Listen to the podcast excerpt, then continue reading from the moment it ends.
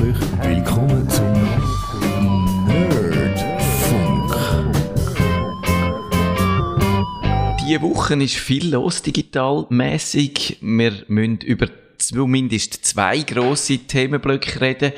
Und ich frage den DigiChris, mit welchem wird er dann lieber anfangen? Mit der Apple Keynote von gestern Abend oder mit der Swiss Covid App, unserer Schweizer Tracing App, die dann am Donnerstag soll?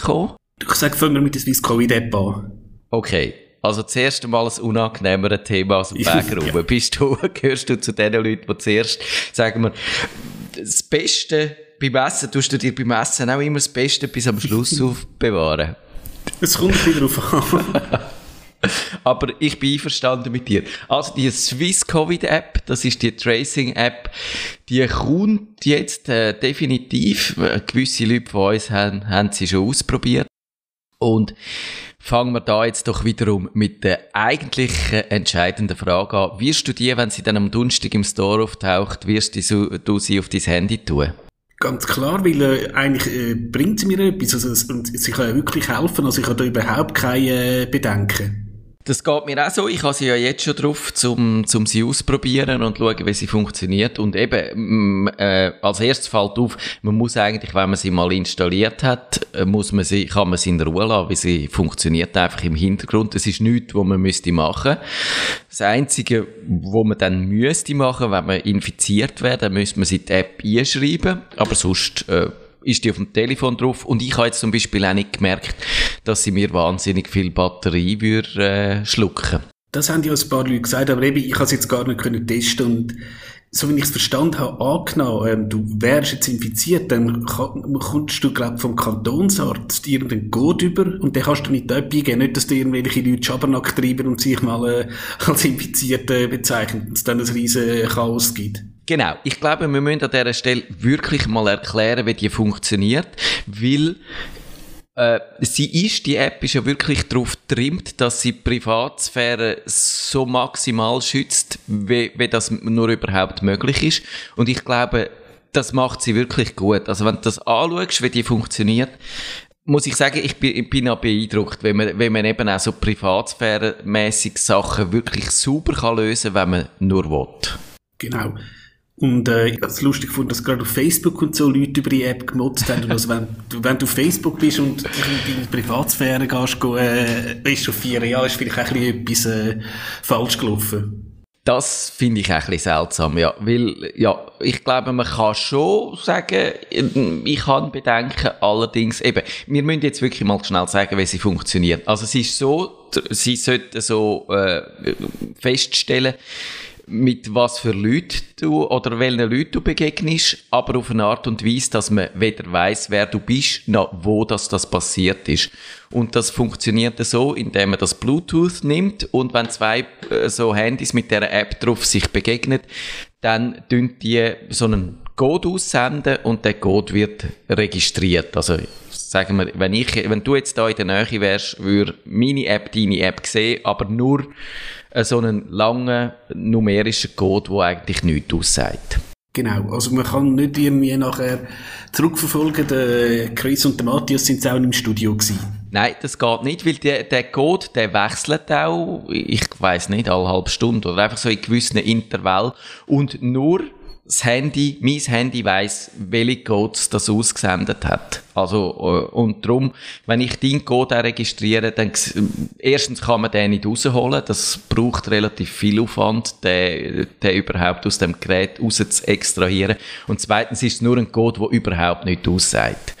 Und Genau. erst in dem Moment, eben, du hast es gesagt, wenn man jetzt natürlich infiziert wird, dann müsste man eine Möglichkeit haben, das den anderen zu sagen. Und du hast es schon angedeutet, man würde dann vom, äh, von, von einer offiziellen Stelle äh, so eine äh, Nummern bekommen, wo man dann in die App kann eintragen kann. Und was passiert dann? Dann habe ich gemeint, dann wären eben die Leute, die bei mir länger zusammen gewesen sind, halt benachrichtigt. Achtung, da ist ein Infizierter.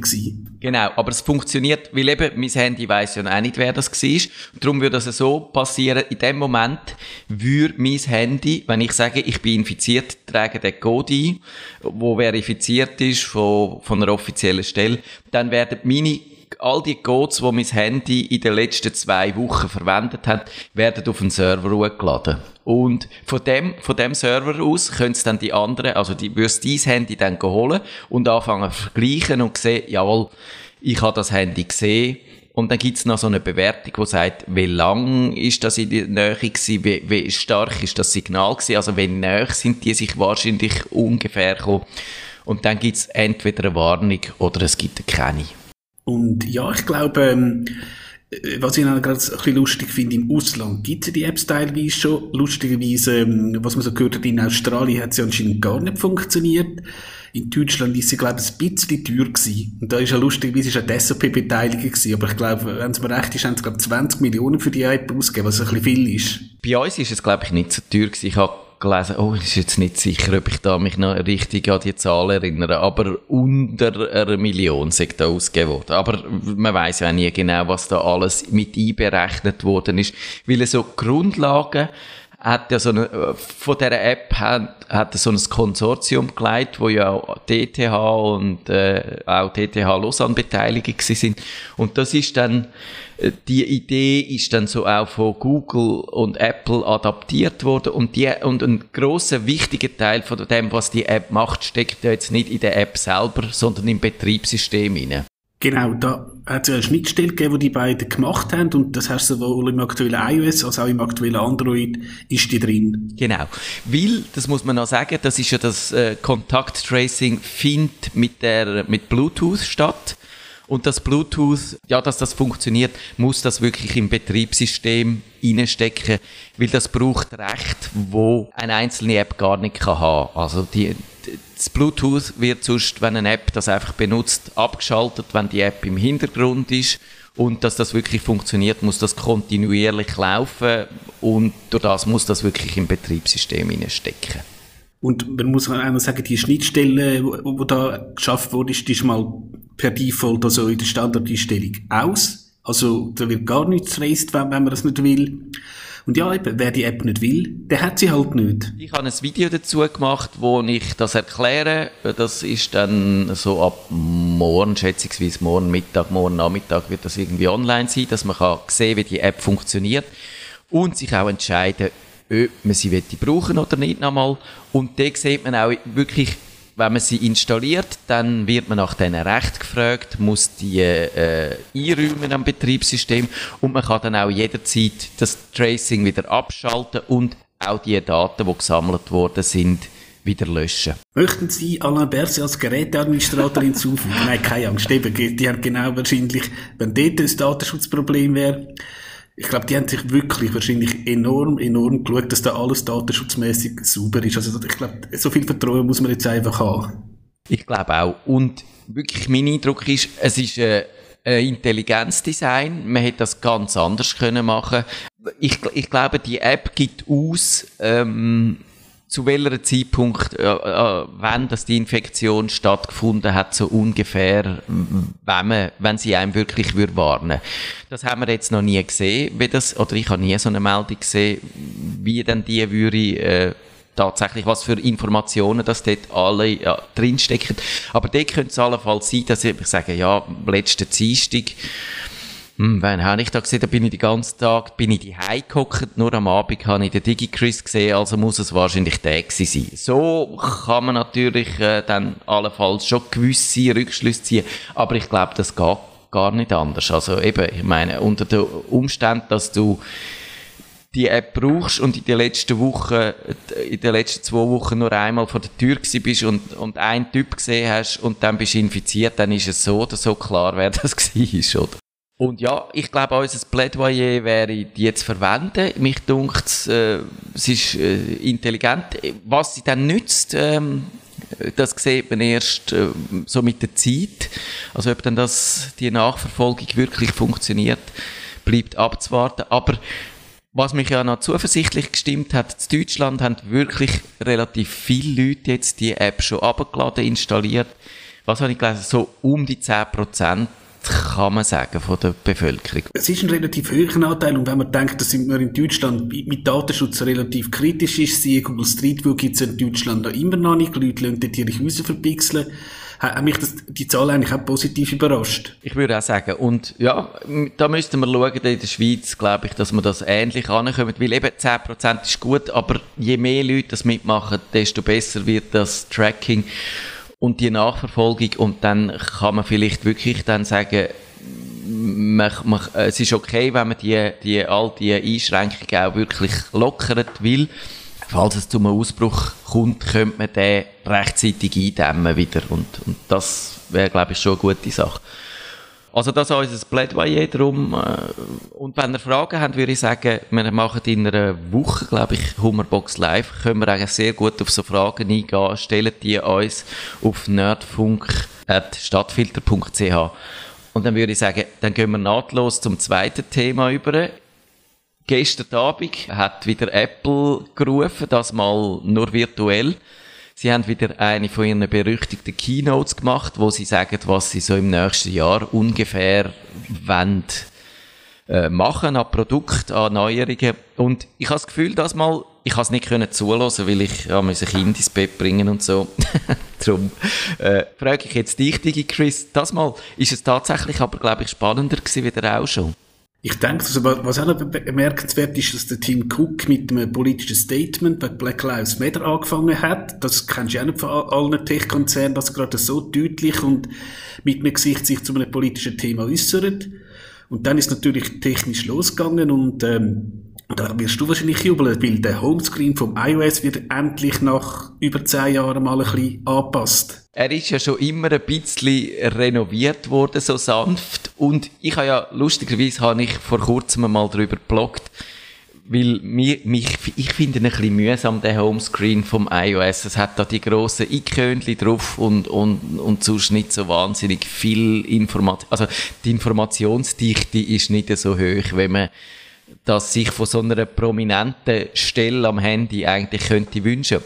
Dann habe ich mir aber überlegt, was würde ich machen, wenn ich in Apples äh, Schuhe würde stecken? Und dann kommst du auf die Idee, ja, eigentlich hätte ich gerne etwas komplett Neues, aber wenn du überlegst, was kannst du neu machen, dann hat noch niemand wirklich das Rad neu erfunden. Es gibt jetzt, solange es die Apps gibt und solange wir mit Apps funktionieren, müssen die irgendwo dargestellt werden auf dem Handy. Also braucht es irgendwelche Ikönchen und dann kommst du halt mehr oder weniger auf das. Dann kannst du noch so ein paar Widgets drauf tun und so. Und dann kommst du eigentlich, wenn du das überlegst, und willst ja die Leute nicht vor den Kopf stoßen. Wenn du mit einem völlig radikalen neuen Design kommst, dann finden alle, oh, so einen Scheiß, ich will mein altes Ding zurück, weil die Leute, eben, du siehst ja, äh, auch jetzt nach, nach bald, wie lange gibt es Windows 10? Sieben, acht Jahre? Nein, bei fünf Jahren glaube ich. Ich muss gerade nachschauen. Dann haben sich, also es gibt ja immer noch Leute, und das Windows 8 natürlich hat, hat eigentlich dort den grossen, Kachelbildschirm eingeführt. Das ist, ja, 2012, ist noch nicht so lange her. Aber in diesen acht Jahren haben sich eigentlich immer noch viele Leute noch nicht so dran gewöhnt und man sieht, man darf nicht radikal alles neu machen. Darum verstehe ich, das ist genau, so, ja. darum verstehe ich Apple und wenn ich mir überlegt hätte, was hätte ich gemacht, wäre ich ungefähr auf das gekommen, was sie jetzt gemacht haben. Wolltest du schnell beschreiben, wie dann der neue Homescreen aussieht? Also du kannst theoretisch, würde ich eben sagen, eben die Widgets, also du kannst zum Beispiel, ich sage jetzt Wetter, Börsenkurs oder was auch immer, kannst du direkt äh, drauf tun. Du kannst auch die Grösse kannst verstellen. Das, beim iPad kannst du das teilweise schon. Jetzt ist es, glaube ich, ein bisschen flexibler.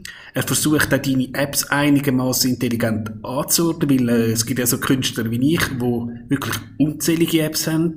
Gewisse Apps installierst du vielleicht einmal, brauchst du es gar nicht mehr gibt sicher ganz spannende äh, Sachen. Und was du mit diesen Widgets alles kannst machen, ob du dann einfach den Homescreen zukleistern oder so, das, das muss man dann sehen. Aber ich denke, gerade so das Wetter, äh, die, die aktuellen Termine auf einen Blick, das wäre wahrscheinlich nicht schlecht. Was ich ja noch lustig finde, ist, dass es immer so ein bisschen, äh, zwischen so alte Ideen, die dann in neuer Form wieder auftauchen. Weil das hat man gehabt mit dem bei Windows, der Active Desktop, jetzt muss man helfen, wann ist der auftaucht?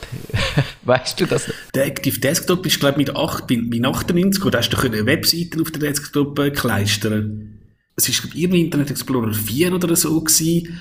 Genau, du hast, ein, du hast ein super Gedächtnis. Also Internet Explorer 4 für, für Windows 95 und Windows NT 4.0 1997 ist der gekommen. Und äh, die Idee ist tatsächlich die gewesen, dass man so hat können eine Webseite hinein auf, auf den Desktop tun, wo man dann, wo dann man immer gesehen hat. Natürlich eben, es hat dann, man hätte auch dann so Bereiche können einrichten, wo man dann zum Beispiel das Wetter oder so gesehen hätte. Und da ist alles verschwunden. Äh, Apple hat dann auf dem Mac Desktop, haben die mal das Dashboard gehabt, wo man dann auch so Widgets, die haben genau gleich, wie es jetzt wieder heißen, Widgets geheissen. Und der ist dann verschwunden mit dem Catalina. Also ich weiss nur, Windows Vista hat auch sowas gehabt. Dann auf der Seite, genau. Ja, genau. Die haben dann Widgets auf Englisch geheissen und auf Deutsch irgendwie Mini-Programme und das ist alles wieder verschwunden.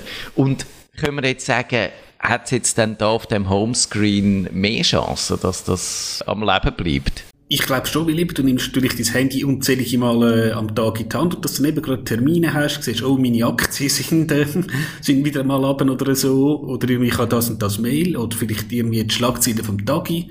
Das denke ich schon, da musst du vielleicht einfach mal dir überlegen, wie die Einrichtung ist, und dann kann das schon äh, etwas bringen, auch für, ich sage jetzt, ähm, ganz normale äh, 0815-Anwender. Ja. Ich glaube, der Unterschied, wo mich dazu bringt, dass ich dir recht gebe und finde, das mal hat es mehr Chancen, dass es sich durchsetzt, ist, dort bei dem Desktop ist auch die Idee gewesen, dass man die immer irgendwo im Blick hat oder man hat sie so können einrichten, man hat können das Fenster ein bisschen kleiner machen und dann hast du die Widgets immer gesehen oder so. Oder beim Vista gerade in dieser Seitenleiste auch, dass die immer im Blick hast. Und dann nervt es ein bisschen, wenn du das Zeug ständig siehst, weil dort geht die Tendenz wirklich in die andere Richtung, dass du zum Beispiel, wenn du Text schreibst, deine Textverarbeitung gross machst und nichts mehr anders siehst, wieder einfach nur dein Cursor, der blinkt und sagt, schreib, schreib, schreib, schreib, schreib, oder? und, und nicht noch, oh, ich könnte jetzt auch noch ein bisschen meine Aktienkurs anschauen, oder ich könnte ein bisschen das Wetter schauen, oder Schlagzeilen lesen, oder den Newsfeed bei Twitter. Und auf dem Homescreen ist es so, dass du kannst anschauen, wenn du das Telefon zur Hand nimmst oder das Tablet. Und dann, wenn du aber eine App führen nimmst, dann kannst du dich wirklich immer nur mit der App im Vollbild beschäftigen. Und das ist wahrscheinlich äh, ein bisschen banal, aber irgendwo, wenn man sieht, wie die Tech-Konzerne an einem Homescreen machen, dann ist es trotzdem eine wahnsinnige Herausforderung, das richtig zu machen. Genau, denke es auch. Aber du, jetzt sind wir mal gespannt eben. Das Beta für den Entwickler ist da. Für Interessierte kommt dann ein Beta, glaube ich, im Juli. Und Achtung, also nicht auf Produktivgerät installieren. Man kann sich so ein Gerät wirklich äh, schrotten. Ich muss so sagen, ich habe ja privates Android. Da, gehe ich sowieso raus. Ich habe ein iPad, das ich aber eigentlich nicht produktiv brauche. Ich tue zwar eben enorm viele Medieninhalte mit kommunizieren und ich, tue, ich, ich persönlich mache es halt so nach etwa zwei, drei Wochen, schmeiße dann halt mal so ein Beta drauf, weil wenn ich den halt müsste komplett neu aufsetzen wäre es nicht so schlimm. Ich, ich würde keine Daten verlieren, weil auch Daten sind sowieso alle in der Cloud. Ja, das eben Backups, ich glaube, du hast zwar letztes Mal vorgeschlagen, wir müssen mal eine Sendung machen, dass Backups überbewertet sind und die mutigen Leute, oder für Feiglinge, hat, hat, hat in einer Bubble behauptet, äh, das könnten wir uns überlegen. Sonst hat es natürlich wie üblich an diesen Ankündigungen hat es ganz viel also kleinere Neuerungen gegeben, eben so eine App-Library, wo dann im Homescreen die Apps neu sortiert, so ein bisschen dynamischer, glaube ich, dass man sie schneller findet, zum Beispiel die, wo man zuletzt installiert hat und so. Tönt noch spannend, aber wie gut oder schlecht das ist, merkt man dann, glaube ich, erst, wenn man es wirklich ausprobieren kann. Dann eben merkt man, dass sich das iPad ein bisschen mehr zum eigenständigen System entwickelt. Das System kann, kann dann wirklich mehr. Und lustig habe ich ja das äh, gefunden äh, bei, der, bei der Uhr. Die, das Watch OS 7, das ist das Betriebssystem von der Apple Watch, von ihrer smarten Uhr. Das hilft einem jetzt beim Handwaschen. Da bin ich wirklich, gerade wo das in der Kino war, bin ich gerade nicht rum gewesen, aber äh, das habe ich gelesen. Das, am Handwaschen, ja. Das ist, es, es tönt ja so ein bisschen banal oder ein bisschen, fast ein bisschen lächerlich, aber die, die Uhr, wenn sie merkt, dass du die Hände wäschst, dann fängt sie daran, einen Countdown anzuzeigen, dass du wirklich lang genug Hände wäschst. Und, äh, ich weiß, wahrscheinlich ist es ein Feature, das dazu einlädt, dass man sich darüber lustig macht, aber ich, ich meine, ich habe ja auch immer noch die Regeln im Kopf, dass man muss Happy Birthday zweimal hintereinander singen und dann, wenn man durch ist, äh, hat man lang genug Hände gewaschen. Da ist vielleicht das die angenehmere Variante. Sonst noch, und dann eine grosse Neuerung, über die reden wir jetzt dann gerade am Schluss, aber noch irgend so ein kleines Detail, das dir aufgefallen ist? Mich hat es auch gedacht, dass das macOS, also das System auf dem Kompi, ähm, kommt auch designmäßig ganz nah als iOS an, also irgendwie, obwohl es natürlich ähm, total verschieden sind, sie sehen irgendwie ziemlich ähnlich aus mittlerweile. Das ist mir auch aufgefallen. Also, das äh, Mac OS, welche Nummer hat? Also, es heisst Big Sur. Big Sur, das ist irgendwie, ich weiß nicht, das ist wieder so eine geografische Besonderheit in Kalifornien, aber... Irgendwo in Kalifornien, glaube ich. Ja. Ich weiß nicht, was das ist, aber das wird man uns vielleicht noch erklären eben, das wird so designmäßig wird das sehr als iPad angeglichen und das ist ja dann auch ein, ein, ein Ding, wo sich dann auch unter der Haube weiter fortsetzt. Also da hat sich Apple überlegt, dass man quasi unter der Haube und oben an der Haube so ein bisschen das Gleiche macht, um die Leute vielleicht auch daran zu gewöhnen. Dann hat es noch irgendein Ding gegeben, dass man Apps neu einfacher kann ausprobieren Das tönt noch spannend, aber ist wahrscheinlich wirklich auch nur für die Leute interessant, wo wenn ich ständig neue Apps brauchen und sie dann wirklich wie immer wieder so äh, all drei Wochen einfach äh, Apps, die dann sich nicht bewährt haben, wieder rauslöschen Und dann natürlich irgendwann weiss ich, was für Leichen hast. Gut, wobei das Problem bei macOS nicht so schlimm ist wie bei Windows, wo du wirklich äh, je nachdem viel Müll auf äh, deinem OS äh, hast am Schluss. Und das macht ja eigentlich das iOS schon jetzt gut. Da gibt es irgendwo einen Schalter, wo ihr könnt umlegen könnt, wo euch dann äh, zum Beispiel einfach so die alten Apps, die nicht mehr in Betrieb sind, dann automatisch auslagert und ich habe ich auf meinem iPad, wo ein bisschen wenig Speicher hat, funktioniert das super. Also das hat etwa dreimal so viele Apps drauf, in Anführungszeichen, wie eigentlich Platz haben weil die meisten, die dann weniger gebraucht werden, einfach äh, aus, abgeschmissen werden. Und wenn es dann doch wieder brauchst, rührt er dafür eine andere ab und holt die wieder. Das ist eigentlich noch ein cleverer Mechanismus. Das finde ich auch, ja. Also dann würde ich sagen, dann ist jetzt der grosse Moment gekommen, zum fünf Minuten haben wir noch. Vielleicht überziehen wir ein bisschen für den Podcast in einer Postshow, aber um die, über die grosse Neuerung zu reden. Und DigiChris, es ist genau das gewesen, was man erwartet hat. Genau, ähm, die Prozessoren, die sie in den Mac sind, da rührt Apple Intel raus und äh, hat eigene Chips auf der ARM-Architektur. Und jetzt ist natürlich die Frage, äh, natürlich für uns Nerds ist das eine riesen Neuerung, aber ich würde jetzt mal behaupten, ein 0815-Benutzer, der jetzt, ich sage jetzt mal ganz böse, im Starbucks mit seinem MacBook guckt und auf dem Word etwas tippt, kann das eigentlich egal sein. Gut, ich, ich denke wahrscheinlich ein Vorteil ist wahrscheinlich, ähm, dass die ARM-Prozessoren potenziell weniger Strom brauchen, sprich, du wirst wahrscheinlich ganz tolle Akkulaufzeit äh, äh, er erreichen, mit, äh, auch mit einem Consumer-Notebook. Das ist die grosse Hoffnung. Und ich, also das sieht man, dass so ARM-Geräte unter Umständen doppelt so lange äh, Batterie hat wie für, für so ein Intel-Ding. Und ja, das ist es. Es wird unter Umständen wird das Gerät weniger heiß. Es äh, kann gewisse Sachen äh, schneller, wo, wo vorher mit diesen Intel, weil man muss vielleicht doch ein paar Hintergründe erklären. Das ARM ist eigentlich so eine Architektur, aber sie ist anders wie bei Intel, bei diesen Intel-Chip, wo einfach Intel sagt, was auf so einem Chip drauf ist und du kannst den Abstangen kaufen. Vielleicht, weiß jetzt nicht, aber ich glaube, sie haben nicht mal für Apple haben sie äh, Sachen an diesen Intel-Chips angepasst, sondern man kann die einfach nehmen, wie sie sind und die ARM-Architektur kann man sich zurechtschustern und das macht Apple schon lange fürs iPhone, fürs iPad, tun sie ihre Chips quasi so entwickeln, wie sie sie wollen haben und wie sie brauchen.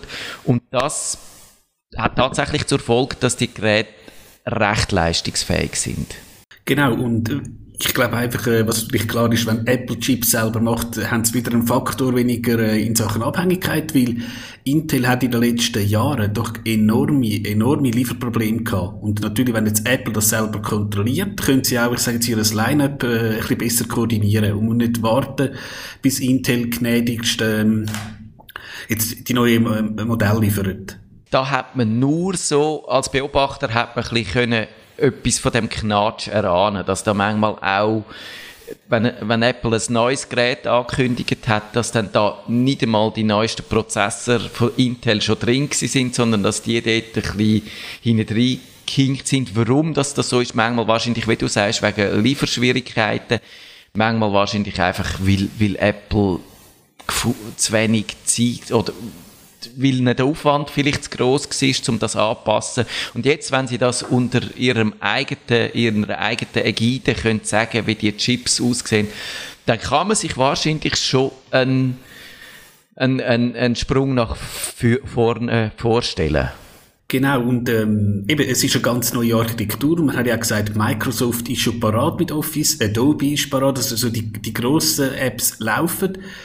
Man sagt auch, dass alte Apps werden emuliert, also die sollten noch wieder funktionieren. Das ist immer die Frage, wie gut sie in der Praxis funktioniert. Lustig, Entschuldigung, wenn ich da eingrätsche, da gibt's ja dann so einen Emulator, der heißt Rosetta 2 und das ist, äh, weil Rosetta 1, sie haben ja schon mal so einen Wechsel gehabt, der ist vor etwa 15 Jahre gewesen, wo sie eigentlich von diesen Power-PC-Chips auf Intel umgestiegen sind. Äh, das ist gar noch nicht so lange her. Dort hat es so einen Emulator gegeben, quasi die Rosetta 1 und der hat eigentlich super funktioniert. Da hast, äh, und, und durch das, dass die Intel-Chips da viel schneller gewesen sind, wie die Power-PC-Chips, hast du eigentlich nicht einmal grossen Nachteil gehabt was ja das große Problem, wo könnte auftauchen, ist, dass die alten Programme auf, dem neuen, auf den neuen Prozessoren dann nicht gut laufen. Oder? Das hat man dort mal vor 15 Jahren nicht gemerkt. Und da wird jetzt Apple natürlich mit dieser Benamslung auch uns versichern, das wird wieder so sein. Das wird man nicht merken. Ja, und eben ein Szenario, das ich einfach sogar in der Geschäftswelt sehe, wir haben diverse externe SAP-Berater, die ein MacBook haben und darauf dann ein Windows, nach dem Motto eben geschäftlich Windows und privat halt Mac. Und natürlich jetzt wird Windows weiterhin auf dem Mac laufen, weil es gibt, äh, ich glaube, es gibt tatsächlich Leute, und es muss nicht einmal SAP sein, die haben irgendeine Anwendung, sage es vielleicht eine Buchhaltungssoftware, die auf Windows läuft. Und der Rest macht es auf dem Mac. Und ob das dann weiterhin supportet wird, das denke ich auch noch ganz spannend. Oder vielleicht Entwickler, je nachdem, mit den ganzen Virtualisierungsumgebungen, die sie haben. Das wird sich wahrscheinlich einfach in den nächsten Monaten zeigen. Was ja dann noch spannend ist, dass Apple nicht alle Geräte jetzt sofort auf die neuen Chips umstellt, sondern nur so ein paar. Oder man weiß noch nicht, äh, wie viel das werden sein. Es heißt einfach, die ersten Geräte mit dann den eigenen Prozessoren werden kommen Ende Jahr. Und man weiß aber nicht, wie viele, welche das, das werden sein. Und das hat mich noch erstaunt, weil das letzte Mal haben sie eigentlich quasi auf einen Klapp alles umgestellt. Hast du eine Vermutung, warum das, das, das mal nicht so ist? Ich kann mir das auch nicht ganz vorstellen. Was ich noch äh, lustig finde, du kannst als Entwickler ja so ein Transition Kit haben, da hast du Mac Mini mit ja, ordentlicher Konfiguration für 599 Dollar. Stern musst du aber irgendwann zurückschicken. Also das darfst du auslehnen, 600 Stutz zahlen, finde ich jetzt auch noch relativ happig. Ja.